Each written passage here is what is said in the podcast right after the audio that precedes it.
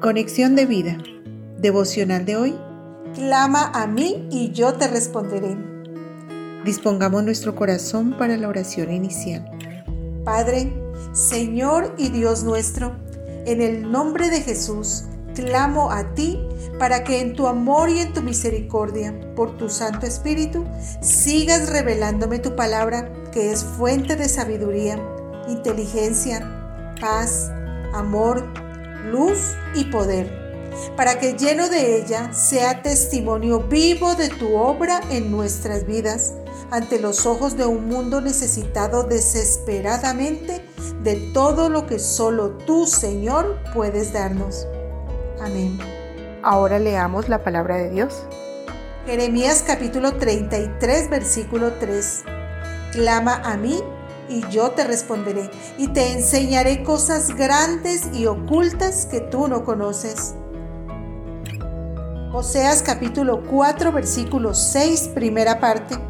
Mi pueblo fue destruido porque le faltó conocimiento. La reflexión de hoy nos dice, Vivimos en un mundo plagado de amenazas, violencia, corrupción, narcotráfico, guerras, desigualdad e injusticia y esto produce en el hombre estrés, angustia, depresión y desesperación que lo llevan a tomar acciones y decisiones como el alcoholismo, la drogadicción, el suicidio, lo cual solo lleva a ahondar el problema. Sabemos que solamente en Cristo Jesús encontramos el camino para enfrentar y vencer tan difíciles circunstancias, pues Él nos dice, clama a mí e invócame en el día de la angustia, te libraré y tú me honrarás. Salmo 50:15. Pero ¿cómo clamará y cómo invocará a aquel que no ha conocido? Y es aquí donde radica la importancia de nuestro compromiso con el cumplimiento de la gran comisión, pues a través de ello llevamos el conocimiento de Cristo Jesús a aquellos que en su angustia no tienen ninguna esperanza y al llevarlos al conocimiento del Señor, Él, por su Santo Espíritu, comenzará a enseñarles y revelarles a través de su palabra cosas grandes y ocultas que no han conocido. Isaías 48:6 nos dice en su palabra, mi pueblo fue destruido porque le faltó conocimiento.